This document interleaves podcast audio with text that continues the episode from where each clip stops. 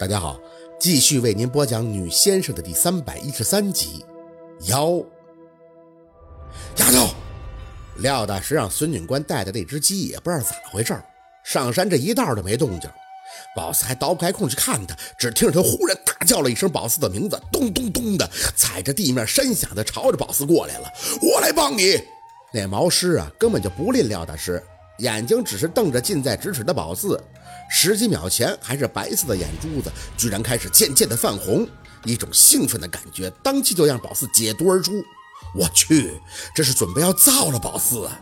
眼见他的指甲就要抓上宝四的脸了，手上一紧，我不陪你玩了！一声喊完，手用力一抬，噗呲一声，咬着牙就把小水果刀插进这毛师的一只眼睛里，黑紫色的浓浆猛地随着一刀插下，顿时就喷出，冰凉黏腻。宝四抿紧双唇，一张脸被迫接受了这场突如其来的腥臭洗礼。丫头，跑到一半的廖大师惊恐地喊了一声：“快跑啊！”宝四闭着气，想要拔出刺爆毛师一只眼睛的水果刀，没等再次发力，就听着毛师呼的大叫了起来。声音震得宝四耳膜直响，全身上下忽然就有了一种肝胆欲裂之感，想起身，但是根本就没有时间，一切都是在刹那间发生的。宝四清楚的明白，这一刀是给他彻底激怒了，这眼睛一定是这痛处，但是没办法，他那身上都是厚毛，皮肤又硬，这小刀扎别的地方，感觉根本没用啊。扎对了，但是也给自己扔里边了。快跑！廖大师还在大喊着，小严也在旁边叫着：“让开，我开枪！”死劫呀！声音很杂乱，再加上这毛师的昂天长啸，根本就分不清楚谁是谁的动静。宝四撑着胳膊想要起身，眼见着毛师叫的身上大绿毛都飘逸的竖起来了，灰土霉菌的味道层层入鼻，呛得宝四居然想咳嗽。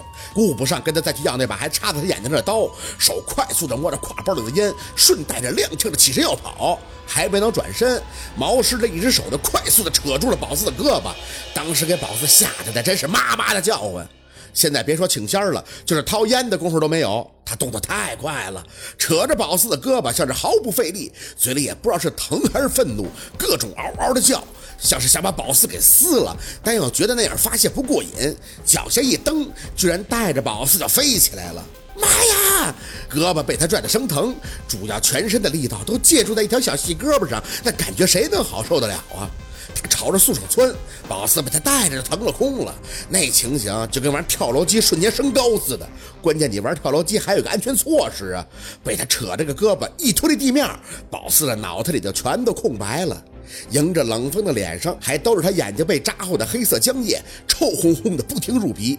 宝四想说对不起，不是故意扎你的，谁叫你突然出现吓唬人的？求求你，赶紧让他安全着陆吧！宝四可不想跟你玩上树。丫头，廖大师他们声音还在树下响起。宝四看着廖大师脚下一跺，就开始对着这毛师院上的树干击打。腰粗般的大树被廖大师打得前后摇晃，这毛师却拽着宝四死不放手的朝着大树顶端飞跃。宝四的脸被树杈子刮得生疼啊，各种狼狈痛苦的同时，还有心情在这想：可别给毁了容啊！这脸还要留着对他老公卖萌呢，还得结婚呀！啊！这毛师被晃的大树闹得不停焦躁的叫唤，手上的指甲几乎要穿破宝四的棉袄，嵌进他的肉里边了。宝四疼得发紧，见状也顾不上别的了，六神无主的抬起另一只胳膊就抠他剩下那个眼珠子，这算是看出来了。他身上的毛发厚，灰尘气大，只有这个眼珠子是软肋。宝四一只胳膊越疼，另一只胳膊就朝他脸上招呼的越欢。我让你吃眼睛，你看，你抠下你！啊啊！毛师嘴里还是吼着难听的音调，在大树被廖大师咔嚓一声生生折断的同时，宝四的身体就像是断了线的风筝一样被他甩出去了。宝四一句话都没说完，就吓得大叫。可那王八犊子比宝四叫的还欢呢，在树还没等彻底倒地，就仰着那张自己还留着刀把的脸，脚下嗖嗖的一跃，又换了一棵大树降落。四姐，小六喊的声线都劈开了。宝四看着他伸着胳膊要来接自己，那种失重感真是吓得喊都喊不出来。要命的是，那毛师把他甩出的一下力气特别的大。看过运动员甩链球吗？此时此刻，这毛师就是运动员，宝四就是被他哎走你飞出的那颗倒霉的球。宝贝儿！安九的声音几乎和小六同时响起，他猛地原地打坐，双手对着宝四高抬。几秒钟的功夫太快了，没看清楚安九飞出了个什么东西，可以确定是蜈蚣。但当时那种情况下，宝四的脑子根本就不好使了，惊吓过度，全剩刺激了。叮！安九的手还高抬着做的撑起状，嘴里发出一记大力的声响。宝四感觉有东西在身下拖拽，稍微的给他缓解了几分力气。应该是安九的蜈蚣在帮他，可是宝四自己压根就什么都做不了。没出三秒，只听扑通一声，后腰重重的撞到一棵树干上，强烈的震撼感疼得宝四一时发不出声音。啊！耳朵里清楚的听到了腰后骨头缝里边发出的声音，那种疼当时就让宝四崩溃，好像身下像是有力拖着。宝四看着盘腿坐在地上的安九，也随着他身体撞树的力道一震，咬牙撑着胳膊，像是要把宝四慢慢放下。宝儿，我这丝儿有我在，很感动，但是疼的啥都说不出来了。